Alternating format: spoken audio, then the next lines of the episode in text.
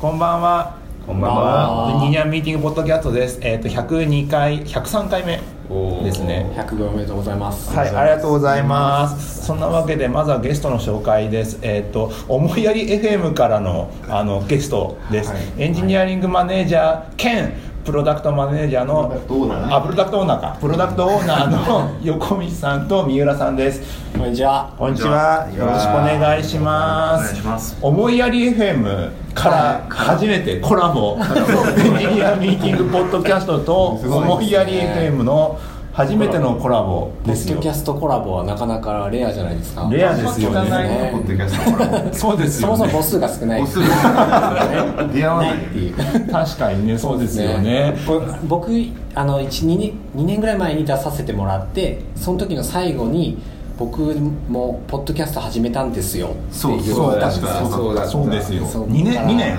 そうですね。結構経ちますね。意外に続いてるっていう僕ら。今何回ぐらいですか？何回だ？っ20二十数回数回。まだまだっすね。けそう。本当に思いますだから102回ってでもやっぱねすごいって思って思えてきて誰に聞いてもすごいねっていう。そんなにやってるのそんなにやってんのいやそれ本当聞こうと思ったんですよ。僕らももうどんどん尻すぼみ感がすごくて今。でしょ。まあちょっとはい。ね、仕事の忙しさとかもありますけどどんどん減ってきてるんですよね。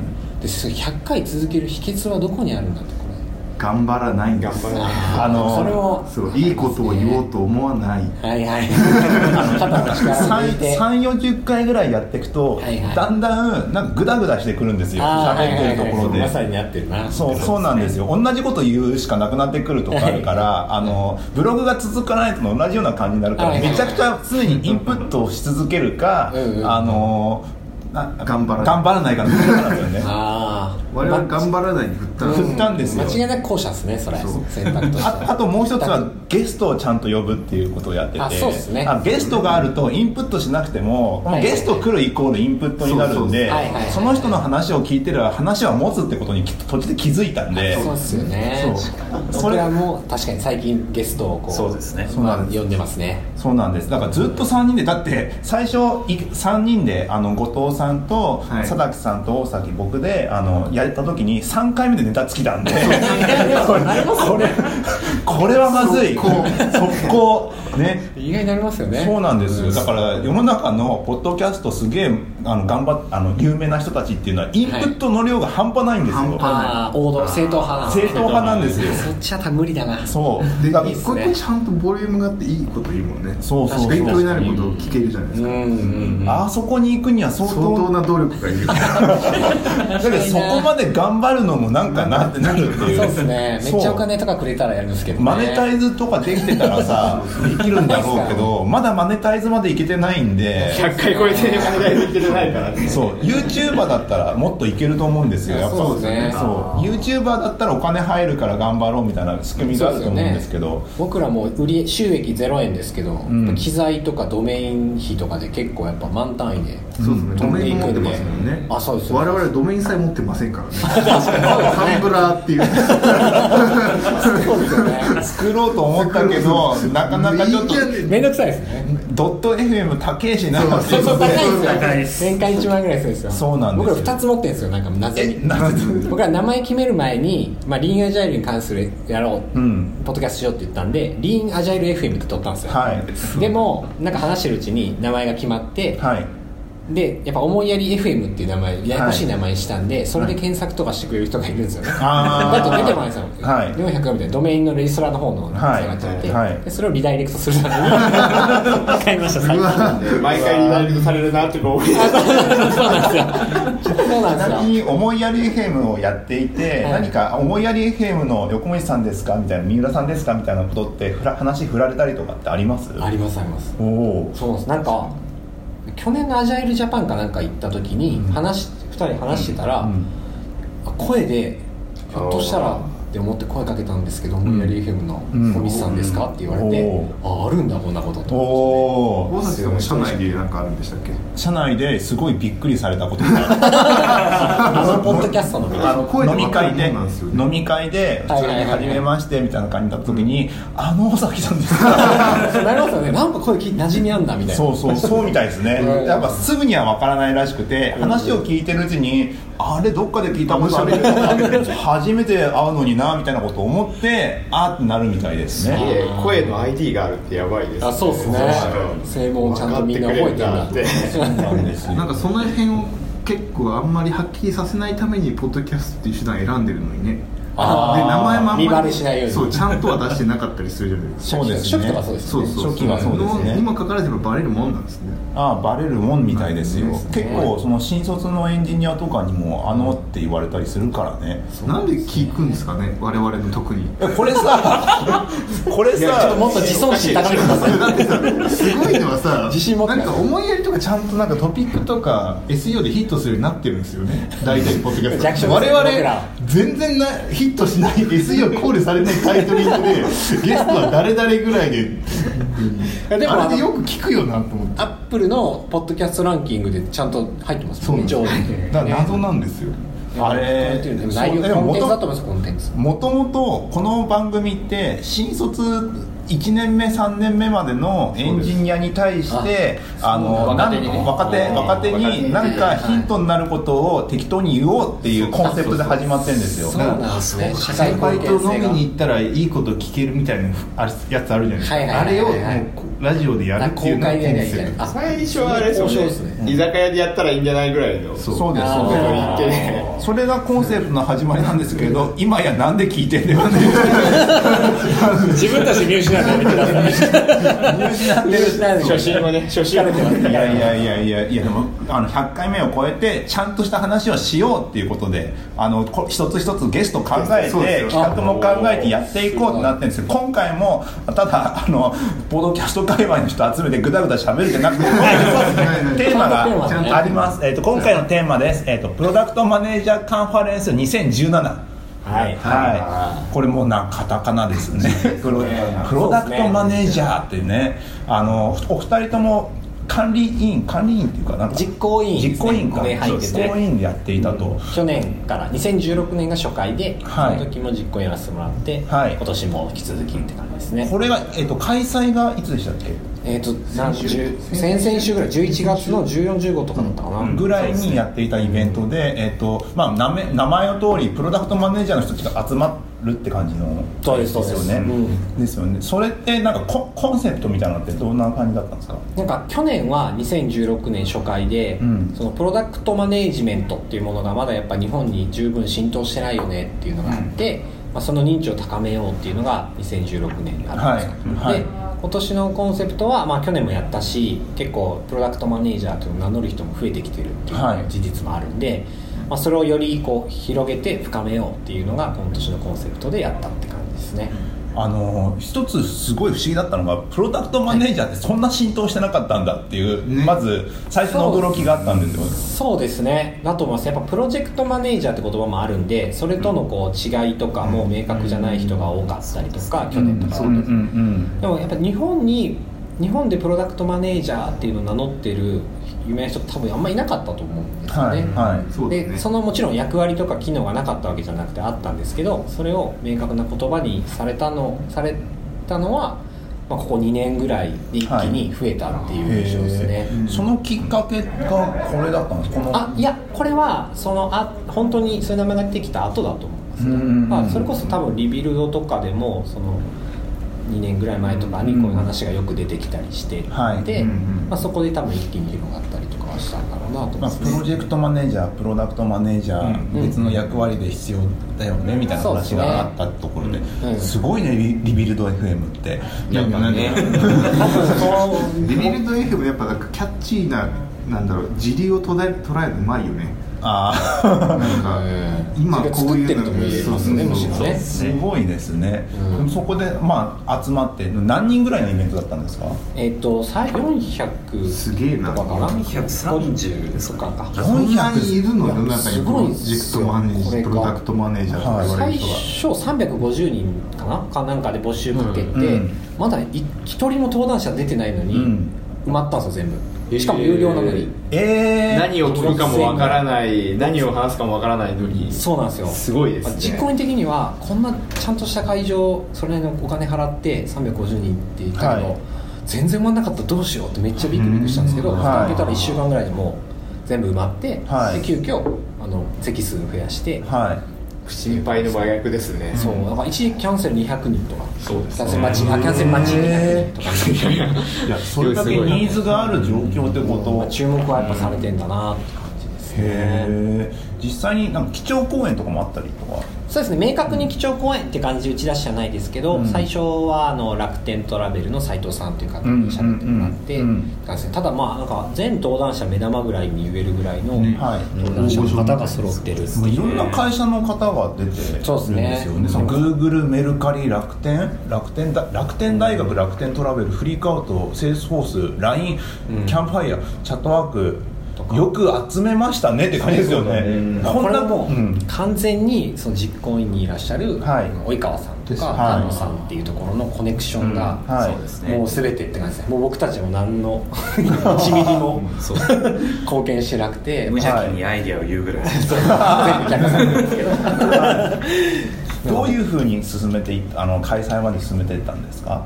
えっと、最初にそのコンセプトを、うん。さっき言った広げる深めるっていうのをうん。全然合意して、うん。でまあ、その辺は本当にもうその及川さん丹野さんとかあと関さん実行委員長の関さんとかがもう本当中心になってやっぱ思いを一番持ってらっしゃる、はい。まあ、僕らどっちかってもうなんだろう運営その会場の運営とかをあのサポートするぐらいの立ち位置の実行委員で、はいはい。彼らの、はい。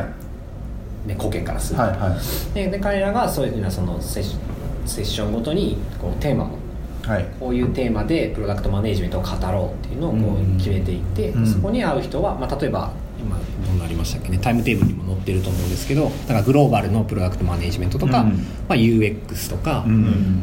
その技術とか、うん。先端技術とプロダクトマネジメントみたいなものを、えー、と決めていってでそこに合う人誰だろうっていうのを、はいみんなで出していって、はい。チャンネルがある人、うん。コネクションがある人がその直接もう声掛けして、はい。OK もらうっていうはい。感じですね。であとはまあスポンサーのも募集したんでスポンサーの方うん。からの登壇者っていうのが組み合わさってる感じですね、うんうんうんうん。すごい本当多様多様ですよね。キーワードカタカナが多いね。うん。今回カタカナは多いカタカナが多いね。多様なんで本当切り切り口が。いろんなカタカナがいっぱい おじさんか切り口いろんな人が出てるから切り口いろいろ考えて喋っていかなきゃいけない中で最初の切り口がカタカナっていう。なんだろう。まあでも絶対カタカナ入ってます入カタカナで書いてえ例えば例えば？これが一番あれじゃないですか。ちょっともうちょっとしていってもらっていいですか？えっ、ともうちょっとしたかな。これですね。これが一番カタカナ CM が UX するために必要なもんおそらく IA もうすごい。役がすごい。役すぎる。いやでもその中どうしましょうね。えっとなんかサーサービスごとの話なんか。い印象に残ってるところをからちょっといきましょうかねはい。1個ずつぐらい出しますか。僕らでね。セッションで。セッションでちょっとあのまあいろんな切り口あると思うんですけどそうなんですね。あのそれぞれちょっと一番ちょっとうん感心したというか気になったというか、そうですね。ものをちょっと教えていただければなと思うのですが、うん。では三浦さんからいきます？僕から。はい。お願いします。からそうですねあちょっとだけ前提言っとくとあれなんですよね。僕ら結構当日めっちゃバタバタするんで、うん。あんまセッション聞けてないっていう実情はあるっていうんうんその上で聞けたり。実行委員ならでは。実行委員ならでは。うがないですね。よく考えたら普通行った人に聞きゃいいんだよね。本当はね。実行委員。でもでも実行委員の方が多分あの懇親会とかでいろんな人と話してるから、そういう話も含めてですね。そうですね。はい、うん僕はなんとなく印象に残ってるのは、えっとまあ、UX の話をされてるあの奥泉さんっていう女性の方がはい。2日目ですかね、はい。ね。これ簡単にやってる。すごい。はい。あのユーザーの心の声を探る UX リサーチっていうので、はい。えっとまあ、結構登壇者のあの方とはお話しする機会があって、はい。セッション自体はそんなに長い時間聞けなかったんですけど、うん。その結構先ほどもおっしゃった通りいろんな切り口がある中で、うん。本当に参加者の方もごったに感を感じていてアンケートに実際そういうふうなことを書かれてる方うん。もいらっしゃるぐらいなんですけど、はい。その中に結構プロダクトマネージメントとちょっと違うんじゃないのみたいな切り口なんですけど。あそうですね。ここまで来たらデザインの領域な気がしますよね、そうですね。デザインとか、まあ、そういったものも含めてじゃあ本当に UX UX って言ってるけど UX って実際、まあ、プロフェッショナルとして調べてる方はどんなことをやっているんだろうっていうのをお話しいただいたって感じなんです。へえ本当にプロダクトマネージャーのオファーをした時点で藤見さんは多分プロダクトマネージャーを認識されてないんですよ。ああなるほど。なのでそれは。もうそうね。なんかすごいあれなんですよね。場違い感をそうです。感じてらっしゃったっていうのをそうです。あの前セッション前に、はい。セッションにしたら好評だったんですけど、はい。ねそうですね。1日目の終わりにお話しする機会があったんですけど、はい。ちょっと私大丈夫かしらみたいな感 騙されたんじゃないかじでそうそうそう。なんですけどやっぱり好評でしたね。あのへえカンファレンスであのセッションでお話しいただいた後に「アスク・ザ・スピーカー」っていうはい。登壇者の方に来ていただいて質はい。問ができるコーナーっていうのがあったんですけど、やっぱりそこにも次のセッションが始まってもまだ人がいる。へえプロダクトマネージャーがもう知るべきことがそうですね。あるけど本人はプロダクトマネージャーを知らなかったっていそうですね内容としてはどこら辺が一番引っかかりうんそうですね。内容としてはやっぱり UX っていうとさっきのそのデザインとか、はい。あとはあの使いやすさみたいなところも行くんですけど UX っていう時に調査をする時になるとなんかこういろんな日記とかソーシャルメディアに出てる日記とかも含めて全部見て、えっと、実際のそのある商品を買って例えば、えーその時に出てたのはどんな話だった？えっと、コンタクトレンズとかはい。で、えっと、大体皆さん洗洗面台で使うってうん。アンケートに言ったら答えるけど実はそうじゃなくて、うん。なんか2本買って違うとこでも使ってるんだよみたいなのも調査していけば分かる、うん。そこら辺までやって初めてユーザーの使いやすさとか、うん。そういったものまで考えられるんだよみたいな内容だったんですね、うん。うん。うん。UX リサーチじゃないこれあれですね。アイディオとかがやってるあれっすよね。あの辺に近いっすよね。ユーザーインタビューとかデあザインリサーチとかあの辺のアプローチに近いっすね。そうですね。あこの方でフリーランスうん。書いてますユーザーリサーチャー。はいあだからもう本当エキスパート。ですねのエキスパートなんですリサーチスねペシャリスト。だからそうそうだからそその辺ですよね。だから IDEO とかがアフリカ行ってこれどうしたらいいんだっけみたいなのをリサーチするみたいなやつ。うん。あー。アプロー。チですねで、はい。ね言葉通じない人からどうやってあのニーズを聞き出すんだっけ問題聞き出すんだっけとかやってるのと多分近いんですよね。ユーザーの何かみたいなプロダクトマネージャーが UX リサーチって紐付けるのがね意外となんか遠いとそいうう僕か、は外から見てると遠くねって思うんですよね。あーあでもよく言われるのがその3要素っていうのがあってプロダクトマネージャーの、うん。うんうんえっと、ビジネスとテクテックとうん。UX、うん。その3つのスキルがの中心にある中心にいるのがプロダクトマネージャーと、ん。デザインじゃなくて UX ってあそうですね。その UI とかはまあその含む場合もあるでしょうけど、うん。ユーザー体験を設計してプロダクトにうん。あのしないといけないなるほど。のですごく重要な三大要素の一つって感じになってますね。ん。そう言われるとそうですよね。うん。まあそれはそうです。そうですね。むしろだって、うん。なくていい。なんだ。なくていい要素。なくていい要素。まあなんか要素はいっぱいあってもいいじゃないええ 我々がデザインしててもいいし我々が企画をしててもいいじゃない？エンジニアにね、必要要素。必須要素になるかっていうと微妙なところじゃないえどういうこと？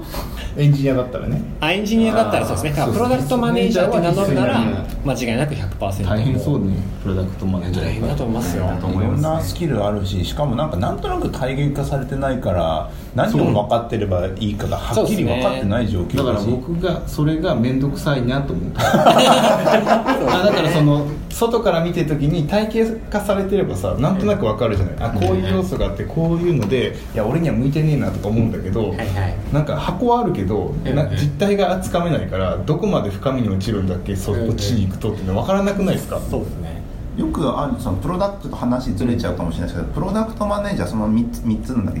UX Tech Tech。Bizビズの中にいるなってじゃあそのその人は何で評価されるべきなんですか？プロダクトマネージャー。プロダクトの成果だと思いますね。プロダクトの成果っていうのは出す売り上げであったりとか。ビジネスで評価されるって感じですよね、そうですね。プロダクトが成功するか否かだとは思いますじゃあプロゴール自体はプロジェクトマネージャーとはあまり変わらないってことなんですかプロジェクトマネージャーはどっちかっていうと QCD をこうと達成することが目標ですよね。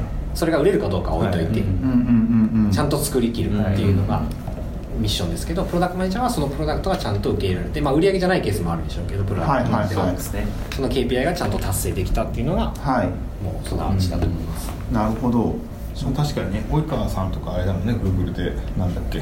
Google 日本語。あの Chrome のとこれあのプロダクトが全部 UI ぐしゃぐしゃだから使いづれっていうのを直すっていうのをやってたりしてたねあれ多分売り上げとかじゃない。はいはいなんだっけ。そうですね。場合そこ、うん。あのプロダクトマネージャーと事業責任者は一緒かっていう議論とかもよくあるそうやつです、だから事業責任者は数字にうん。目標を持つけど、プロダクトマネージャーはそうじゃないケースもあるとか、はいはいはい。そうですね。さっきおっしゃったのとかだとそのやっぱ今今年もすごい議論に出てそのキーノート的な楽天のはい。斉藤さんがおっしゃってたのはその、まあ、たさっき大変っていうのと体系化されてないという2つおっしゃったんですけど、はい。まさしく言っていて大変っていうのはもうプロダクトマネージャーの95%の仕事はもう見にくいものでもうすげえしんどいもので、はい。これの5%のファンのために頑張ってファンっていうのはその楽しさですね、うん。ために頑張ってるっていうのも、まあ、高らかに宣言されていて 調整とかもそうはいいうものばっかりなんです、ステークホルダーコントロールとかそういうばっかりなんで、はい。はい。すごいしんどいですよっていう話とか。カミングスーンのままですかね。それもう終わり方ですね。ウェブサイトが仮にするのは 体系化できるもんじゃはい。ないよねってこの方は言ってらっしゃいました。だからそれぞれの中で定義会社の中でも定義が違うし、はい。ただやっぱでも今はその本を出そうとかっていう動きがされて、まあ、それこそ及川さんが連載されたりとか、実行委員、ね、なんかでも本を関わってされてる方もいらっしゃるので、まあ、ここから徐々に体系化されていくんじゃないかなってことですね。確かに。でもそうだな。あのあのあれあのあれ。なんだっけおじいちゃんあのあれですね。あれね。今日今日おじいちゃん。あれあれ幕幕開けのあのあのエンジニアの人誰でしたっけ？あの吉田さん。吉田さん。吉田さんに言ってた本のあれなんだっけ？またおじいちゃんピアレスチェンジ。あピアレスチェンジ。とかはいはいあったりなんかさあそれとかあと最近釣りのいい本買って、はい。釣り全然関係ないんだけどはい。はい最後に繋がるからちょっとはい待って、はい。マネジメントすることとかさその問題がいっぱいあって体系化されてないことってなんかありがちだけどなんかパターンはあるじゃない？はい。はいはい。複雑なんだけどだから、はい。そのパターンごとになんか対処法が体系化になってる本ってやっぱ欲しいかなと思ったりするわ。マネジメントだって、はい。プロマネジメント絡みのことって別にエンジニアやってても起こるじゃない。はい。そうですね。プロダクトとかプロジェクトマネジメントしてなくても、はい。さこのタスクとかちっちゃい企画とかでマネジメント必要な時になんかマネジメントのそのメソッドとかフレームとかを知らないし、はい。そこに当てはまるパターンがサクッと知りたいはい。時とか結構ありがち。で多分こう名乗る人たちはそれ全部知ってなきゃいけないみたいになってくるんだろうな、あうん。あ最近そのアイディア大全とかそういうそういうやつ。あのなんとまるまる大全シリーズが流行ってるじゃないですか、あれになんかその組織課題とかも全部こうだよねっていうのとか載っている辞書みたいな本とか最近出てたりとかしてて。そうそう近いうん。逆引きというか、逆引きだよね。こういうプロジェクトとかプロダクトの開発はこういう問題点に陥ってる時にはどういうなんか手法があるんだっけ？まあこの時に UX が出てくるとか、なんかいろんな技術が出てくるみたいなのがありそうみたいな。プロダクトマネージャー大全みたいなやつがあって それを見て大体わかる、大体ね大体組み合わせなんですよそういうのって。扱う対処が複雑だから体系化しづらいんだけど実は対処法って結構なんか一個のなんか公務員が出来上がってんじゃねえかって気がするよねそうそうですね。そうアアジャイルとかもそうですけどプロダクトマネージとかそう組織課題とかってよくそのアジャイルとかで言われるのはその、はい。コンプレキシティっていう領域の問題だよねその複雑うん。はい適応性とかはいはい。でそういうものはそのなんかある程度のなんだろう、えー、ともうこれをやればいいっていうのもなくて事例とか、はい。そういったものでカバーするっていうのがあって、まあ、それがパターンランゲージって言われるものだったりすると思うんですけど、そういうのが多分プロダクトマネージメントでも出てきたら面白いですね、うん。こういうコンテキストの時そうですね。にこういうパターンが使えるみたいな。これコンテキストが強すぎるんで各自で作った方がいいと思いますけどね。なんか自分たち僕その中で言うとパターンランゲージ好きなんですよ。そうだから。パターンランゲージの組み合わせでなんか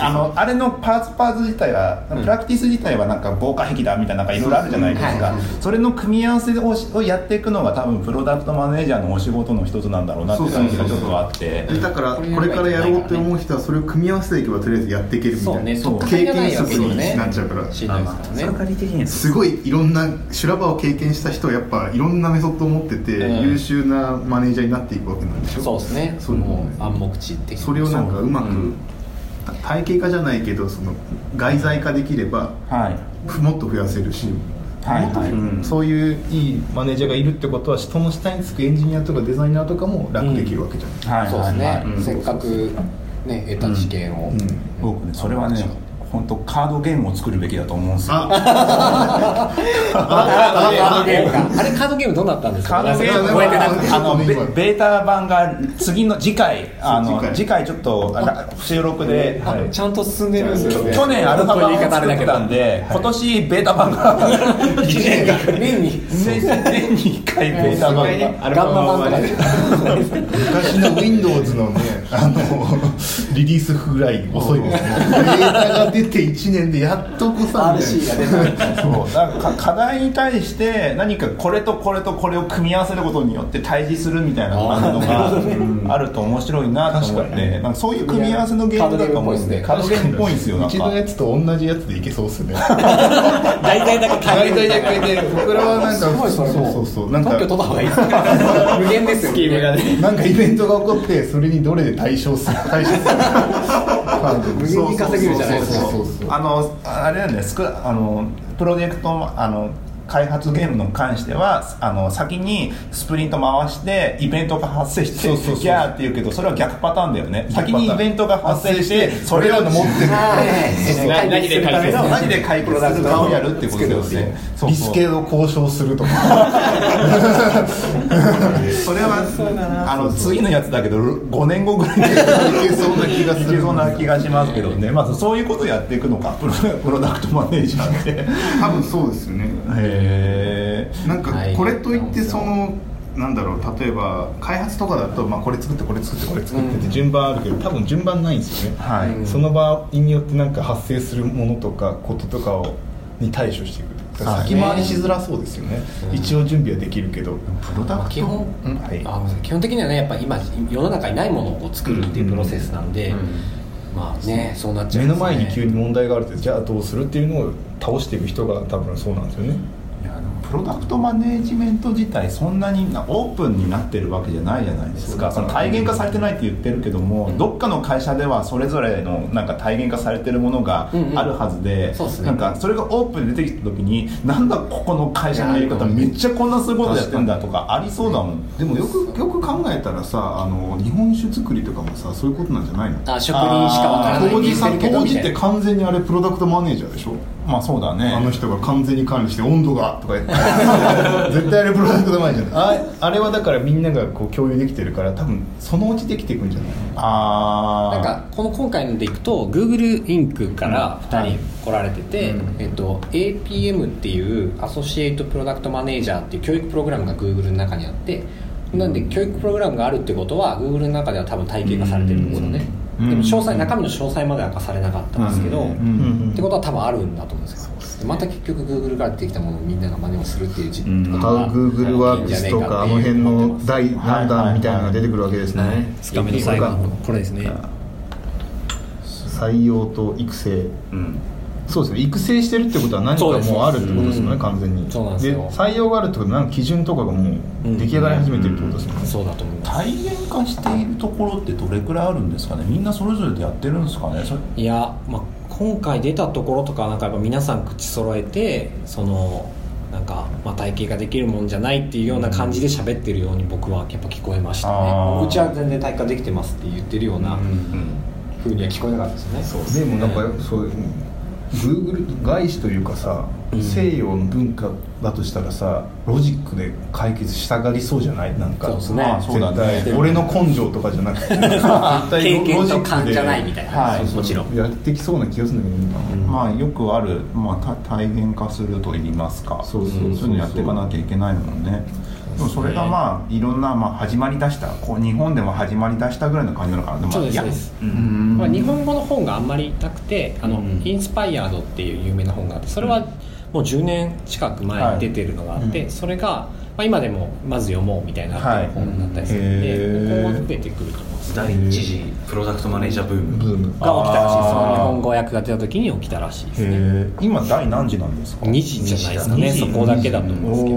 ねすごい。焼きそばは今第4次焼きそばブームらしいです。マジどうでもいいですけど いやめっちゃ重要です。よくふみさんの中で今、まあまあ今までちょっと話出たかもしれないけどぶった切ります。ね焼きそばの話。焼きそばのそんなそれ以上引き出しなかったけどあの一番関心があった、はい。あのイベンあの話とかって何になりますか？あそうですね。僕結構さっき断片的にもう言っちゃったその楽天の話のその95%っていうのはやっぱ、はいこのインパクトがあったっていうの。とノート的な。うん。そうですね。であとはさっき話したその Google の話もやっぱり印象的で、これ何が印象的かっていうと少しちょっと皮肉な感じになるんですけどはいあの会長からの結構質問を受ける感じだったんですね、はい。でその時にそのプロダクトマネージャーに重要なその資質とかスキルっていうのを挙げるとすると何ですかっていう質問が出てその時にお二人が、えっと、コミュニケーション力ですって答えたんですよ、ほでまあ絶対プロダクトマネージャーメントにおいてコミュニケーションって絶対大事なんで、はい。い、いんですけど 彼らって MIT とかの博士とか取らないと入れないんですよね。うあだからーそこの前提すっ飛ばした上でコミュニケーションですっていうのずるくないって思いました。あー。いやでもそこいるってことじゃん。でもそう、まあ、そうじゃないですか。でもコミュニケーションが試験で測れないからゆとり教育とか生まれたんですよね。まあそうか。そういうことですよね。うん。あのースティーブ・ジョブズが、うん。あのどこだっけ？どオックスフォード？どこスタンフォードか。スタンフォードであのーはハングリーであれ愚かであれとか言ってるけども、あれねスタンフォードで喋ってるからそれなりに優秀な人が聞いてたんですよねだからそう。愚かだけど愚かじゃないよね。愚かにスレスレの愚かスレスレすげえ頭いい。全然愚かじゃねえよそれっていう。頭いいところで愚かであれって言ってるみたいな前提があるのと同じ感じがしますね。そうそうそう。だったんですよね、そうそうそう。しかもだってそれもやっぱ感じたのが、ん。この方々もちろん日本人じゃないので、てるんですけど日本語でせスピーチしまあのプレゼンテーションしますって言って一、人の方は結構割と喋れるらしいんですけど一、人は住んでるけどまだほとんど喋れないらしいんですけど、今日はもう暗記してきましたって言って、えー。30分のセッションマジではい。何の違和感もなくやりこなすんですよ、何この言語能力ってもうなんかね G 頭の差を違う感じまし違う意味で楽しめるからすごいですよね。そうですね。これそうなのかって覚えてる内容なのか僕ノード学園祭行ったんですけど今はい。週末、はい。そこでバズフィードのフロントエンドエンジニアかな、はい。来てて、はい。その人もなんかね日本語でやってて、はあなんかもうレベルがすげえなって思って。あずるいな。ずるい。ね。いはい。その会場で一番あれですよね。レスポンスがあったセッションですよねそうですね。笑いが起きてうん、そうすごいすごいひょうきんファニーな感じでプレゼンされて笑いとかも取りながらそのファニーさもだってさすげえ IQ があってのファニーさ。いやそう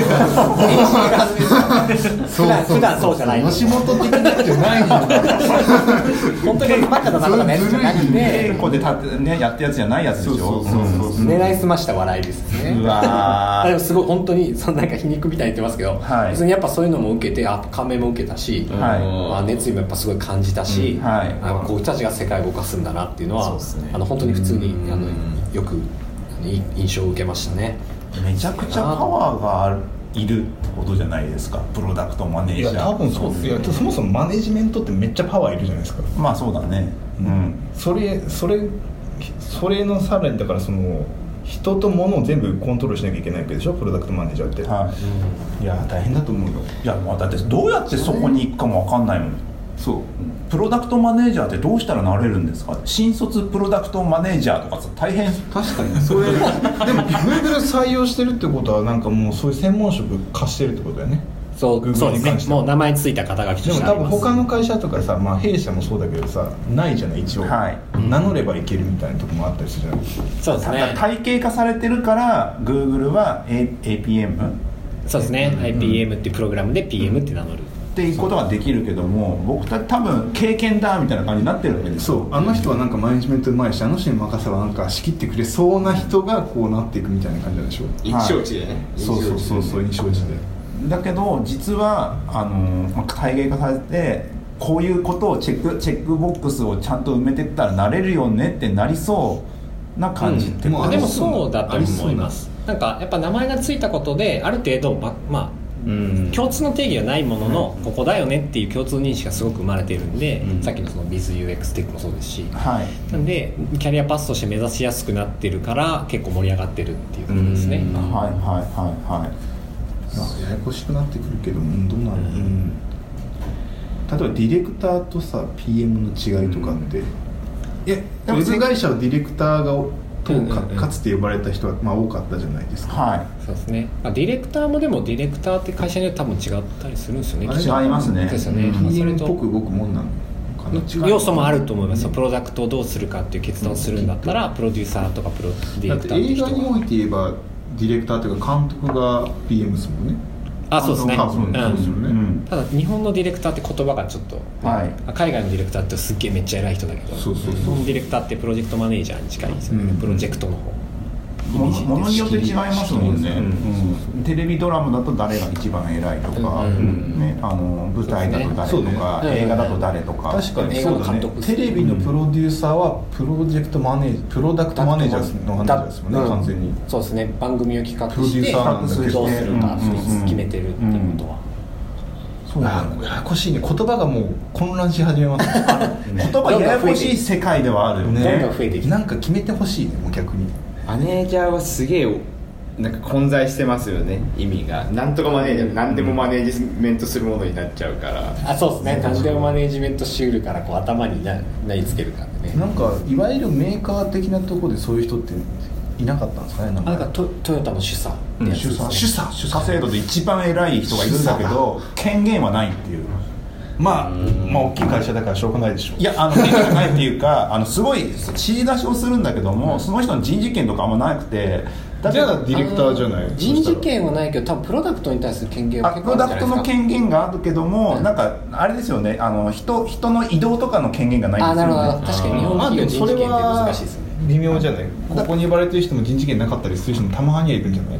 あいると思う。会社の組織的な話でみたいな、そうはいはい。なんかマネジメントしててでもリソース管理できないってことですよね。でもその場合って。そう、うん。なんでプロダクトマネージメントのその教科書通りでいくとやっぱりそのチームを作るところもプロダクトマネージャーの仕事なんで最初立ち上げとか人事権はないとそれできないのでだからもうああれですね CEO みたいなもんですね。プチ CEO みたいなうんベンチャーにおけるで人事権あった方が望ましいけど、ん。まあ、場合によってはできないからそれを限られたその中でやるとか制約はあればあるでしょうその制ね約の中でこういうふうに解決すればいいんだよみたいなパターンがこう知ってるかどうかもなんか違いそうですよね。そうですね確かにね。さっきの組織マネージメントのなんかチームマネージメント。界のでなんかデファクトみたいなのってあったりするんですかね？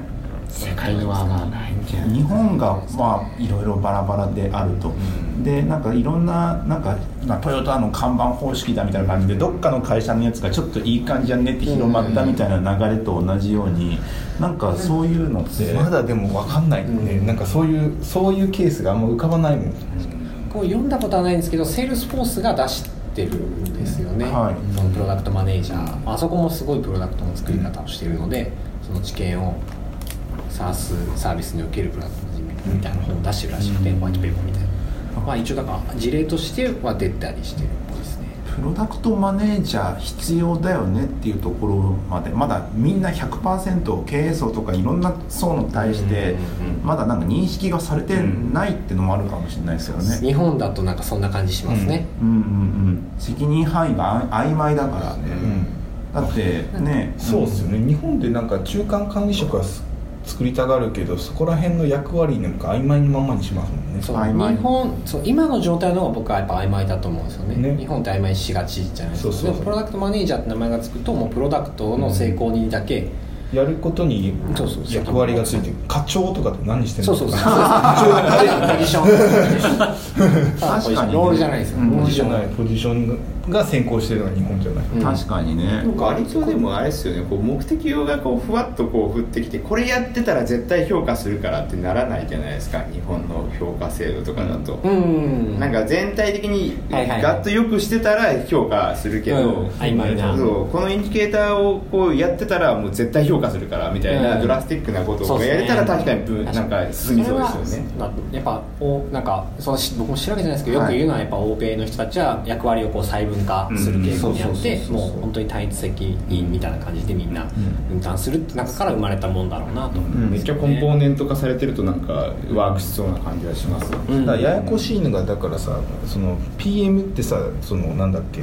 まとめてるけど上司じゃないんだよねうん。そうですね。実際は、日本だとさ上司になっちゃうじゃん、うん。それがまたややこしくなってくるんだよね、うん。ロールだからさアジャイルの PO とかスクラムマスターでもよく言われるやつそうそうそう役割なだけであって別に上司上司じゃないっていう良し悪しあるからまあさらに難しいですよね。要は線引きしちゃうとあとお互いの領域に侵食しない可能性があって意外とそのお互い言い合うみたいなところがうまく回ることもあるしでなんか全然役割違うんだけども外は踏み込んでなんかやったりしてほしいタイミングって多分あって。そうですね、そこをどうするかとかもあったりするから、うんうんねーって感じですよね、分業しすぎもってね。そうそうそうそう。綺麗になりすぎると今度予定調和になって新しいもの出てこないもんね。そう。だからうん区切るとなんかいろんなところの整合性がおかしくなってくるんですよ、うん。それだからだからなんかこ日本でっていう文化がもしも何か PM っていうプロダクトマネージャーっていうものを入れることに阻害があるんだったらば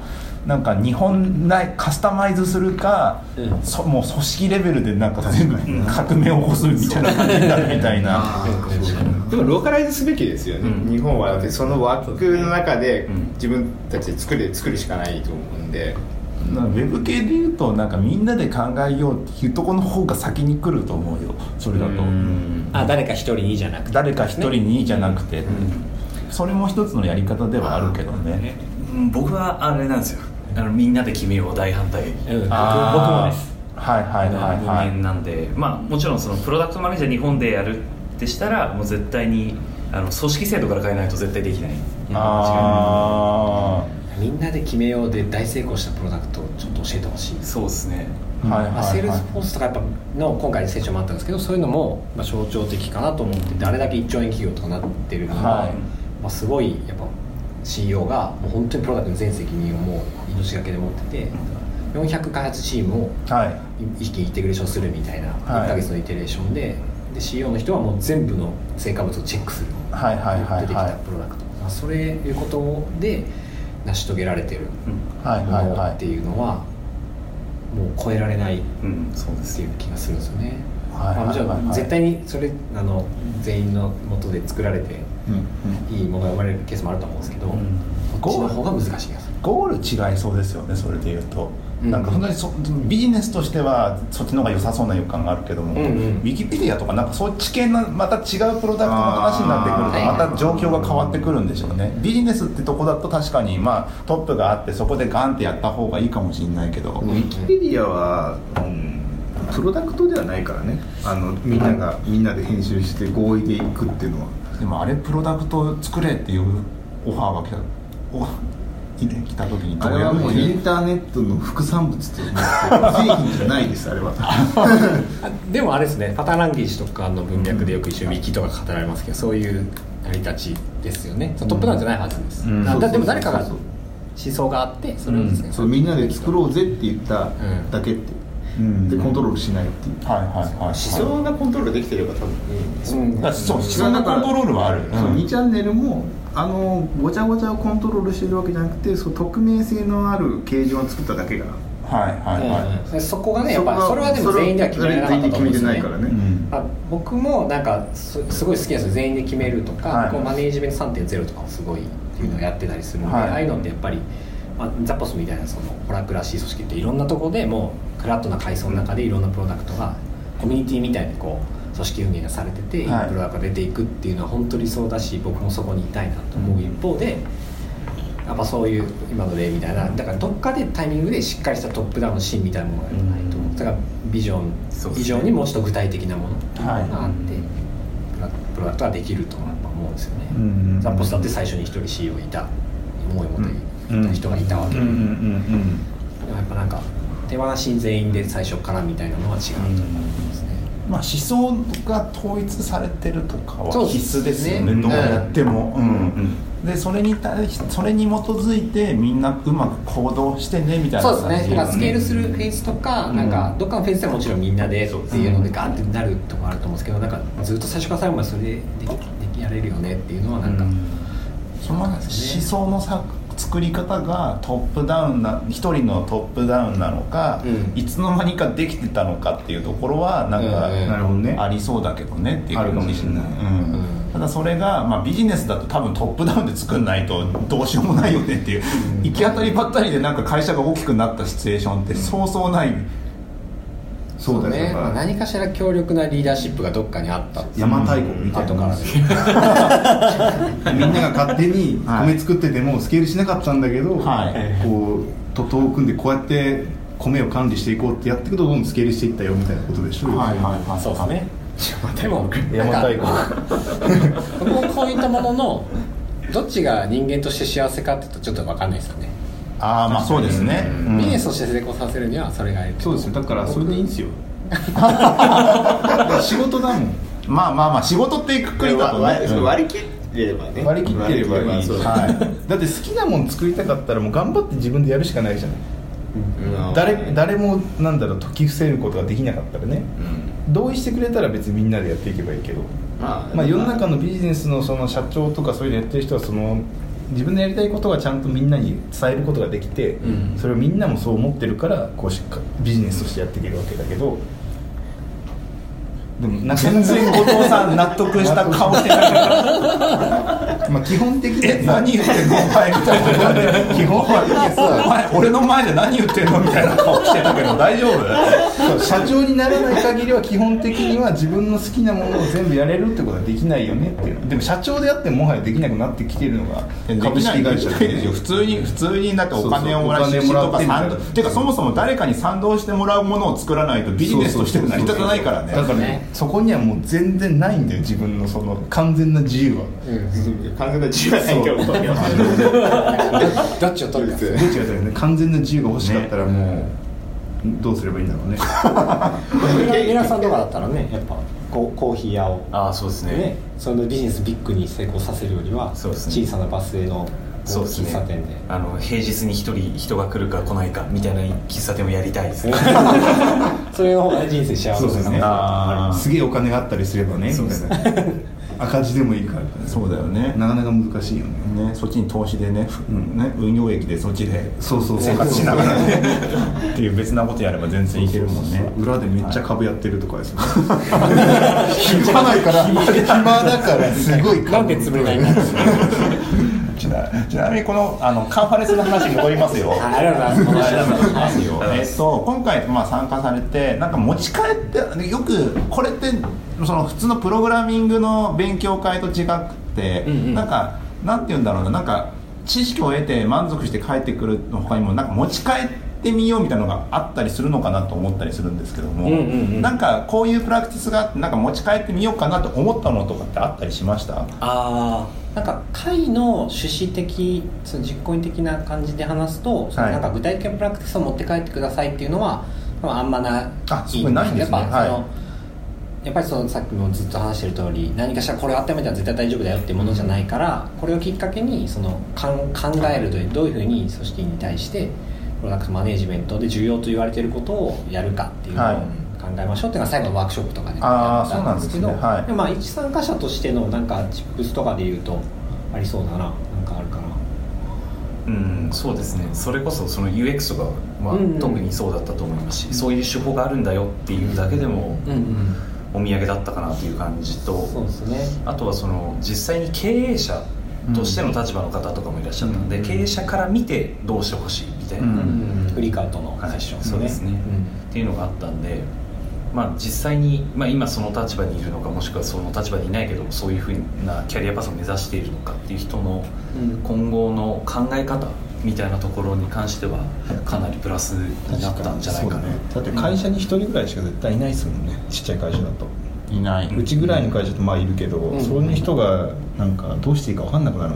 でもこういうのがあったら一応いろんな、うん。いろんな会社のいろんなパターンがあるそうみたいなのが自信になるのかもね。なんかそこからヒントを得てっていう、確かにこういうのって結構汚れ仕事というか大変なお仕事じゃないですか、うん。プロダクトマネージャーですてね。板挟みも多いし、だけどそこにそなんか流れ着いた人もいる流れ着かざるを得ない、はいはい。はい流れ着いた結果やってる人が、まあ名前ついてなかったから今まで、うん。はいはい。うんついた人がなんとかこうやってるぜっていうのが出てくるとまあこれが必要なんだって分かってくるとそのキャリアそのポジションが生まれて、それに対しての体体系化とかができてきてじゃあどういう人がここに入ると回るかどうかっていうのが分かってくるとやっと評価になってきて、そうですね。でそれでキャリアパスとしてちゃんと道筋ができるみたいな流れがあるからね。そうだからマッチポンプじゃないけど自分分たちで自分たちを助けるためにやってるみたいな感じだよね。あそれもあるかも。それもあるかもしれないと思いますね。でさらにこういうのやったらそのなんだなんだろうそのプロこれかん気にしない人も言葉がついてこんだけの規模になってくると気になるから、認めざるを得なくなってくるんでしょ。うね、うん。対外的に向けていや、も本当にそうだと思う。そう。だからなんだろう。いいことなのか？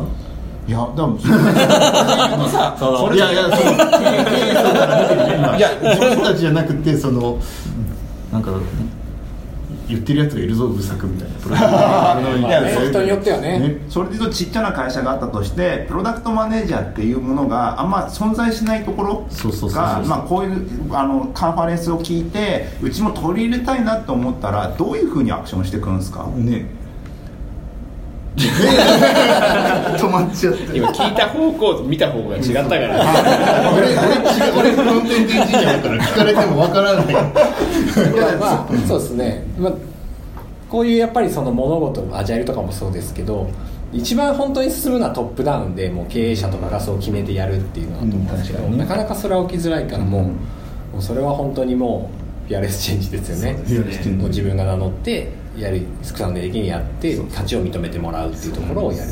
だから外部からのサポートのやつですよね。あそうですね。これはまさしくそれになるって感じですね。外からはいその連れてくる対対外的な人を連れてきて中で話してもらうみたいなのも一個だよね外部のチームを結びつける、達人を味方にするそうそうそうそうそうですねそうなんかスクラムマスターの頃はさ、なんか草の根活動的なのが結構有効で、うんなんかそんなに重いポジションじゃなかったから、俺やるわぐらいな感じでやっても全然大丈夫だったスクラムマスターはだからさ開発手法ってところにもうシュリンクしてるとか分かりやすいじゃない？こうやったらあのうまく回っていく何かがあるけど、プロダクトマネージャーはいて本当に何を実際具体的にしてくれるんだっけってなるじゃん。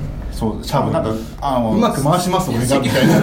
プロダクトができます。できますすげえ曖昧だからさ。責任それなりに大きいところになってくるからそこをきちんとねたちゃんとやんなきゃいけないけどからや草の根でやるにはちょっと大 変そうですね。伝えづらい。やこれを実際やってる人ってのはやっぱ上になってるはずですしね、あなんか一現場の人がプロダクトマネジメントだっていう領域ではないっていうのもありますよね。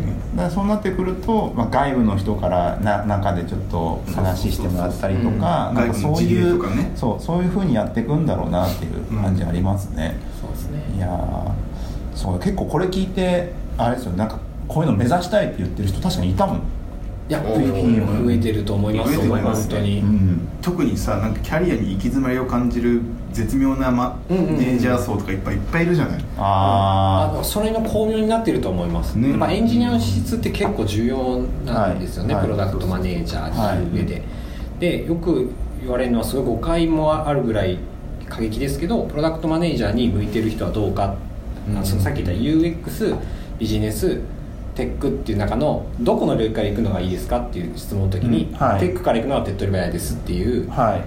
回答されることが多いんですよね,、まあ後から身につけづらい。完全にテック。時間かかるじゃないはいそうですね。っていうのもあってエンジニアがプロダクトマネージャーっていうところにもう一つのキャリアとして見るっていうのはテックに関してはもう本当に技術だからさはい。あとその UX とかはさあの知識でいけたりするじゃないまあ美術はちょっと経験も入ってくるかもしれないけどはいはいはい、ある程度はなんか後から学べそうだけどテックは時間がかかるからさ。テックだって手段ですからね確実に。そうそうそうそうはいはいはい。何をするかって確実に詳細に知らなきゃいけない、うん。UX は違うの？UX は結構なんかもうフレームがいっぱい出来上がってるイメージなんだけどでも UX はでもあの目的じゃないですか、ユーザー体験をこう良くするっていうのは、はい。なんか手段は決まってないですよねあまあまあまあそれはあるね確かにね。そうそうそう。そうだしなんかだいてあとフレームが結構ねやっぱ出来上がりつつあるから昨今。うん。便利な。それに乗っかっていけばいいしテクノロジーだって課題解決技術を使った課題解決が多分裏のところにあって、それをやるためには技術はこういうの使えばいいよってフレームがなんかがあってそれをやればいいからなんか難易度ってどんどん下がっていくイメージあるけどね。下がってはいるような気がしますね。いるけどさビズから来てさテック学べるってならない？いやわかんないよ。だってそういう賢い人いっぱいいると思うよ今このご時世。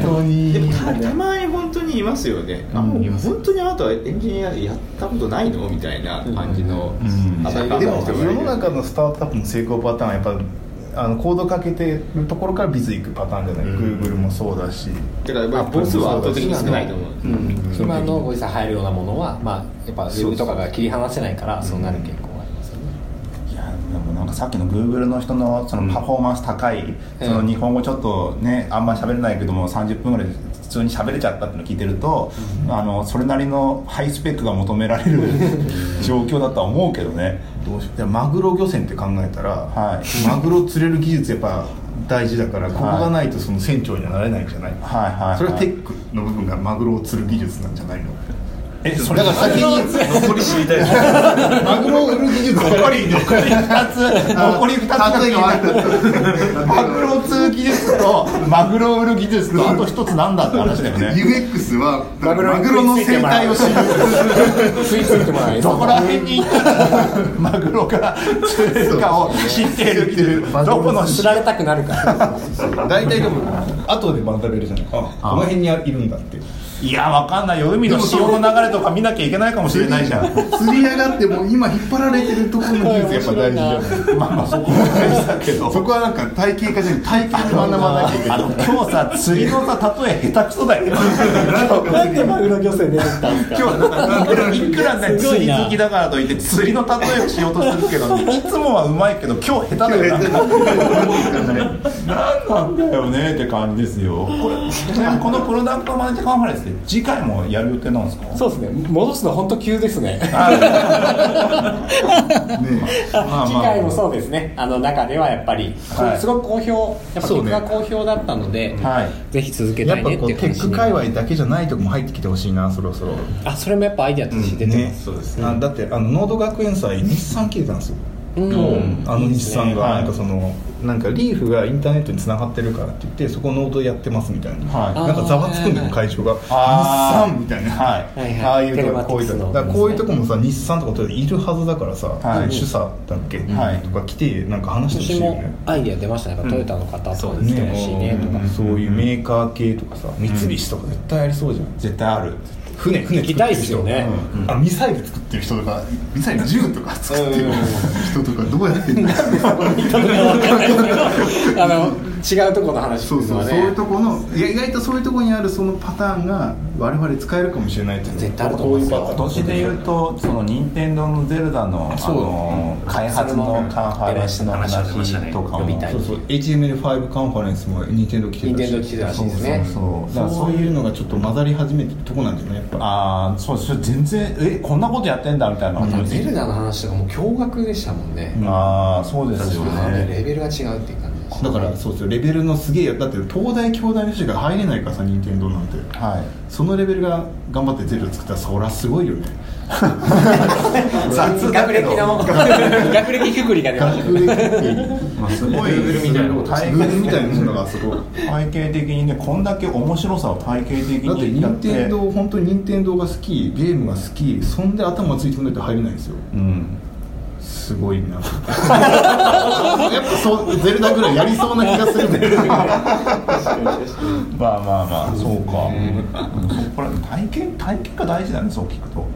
体系化っていうか体系化まずいかなくてもいいけどパターン化がまず欲しいかも。なんか複雑なものをどうやってそのいろんなコンテキストにあるものの共通点を見出すみたいなのがやっぱ事例がねやっぱいっぱい出てくれば使い回せるようになってくるから。その使い回しが効いてくるとだんだんその体系化されていくんじゃない？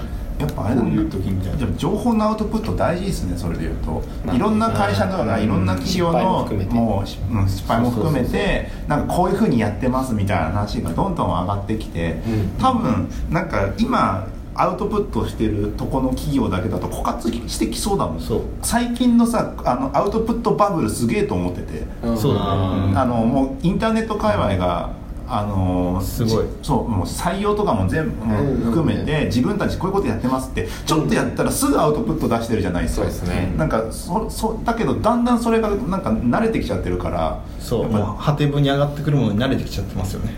ね。すぐバズるから。そうすぐバズるから。だからそこら辺がななんかもうちょっと他の大手の企業の方とか、はいはいの見たことないような見たことないとか言っときながら多分つながってんですよね。最終的にね。最終的には。だからそういうのの見ててあこういう切り口でこうやってんだみたいな。そうそう。多分大手の会社だとさルールしがらみとかそれなりにありそうだから、うん。それをかいなんかうまくなんかかなんかかわしたみたいな感じの、ありなんかそうありそう。ありそうな気がするもんなんかそういう、うん。昔やってたこととかこう業業界が違うとか昔やってたことがもうすものすごい自分のところで参考になったりとかしますからね、でも早く銀行とか来てほしい。のみずほ。長い。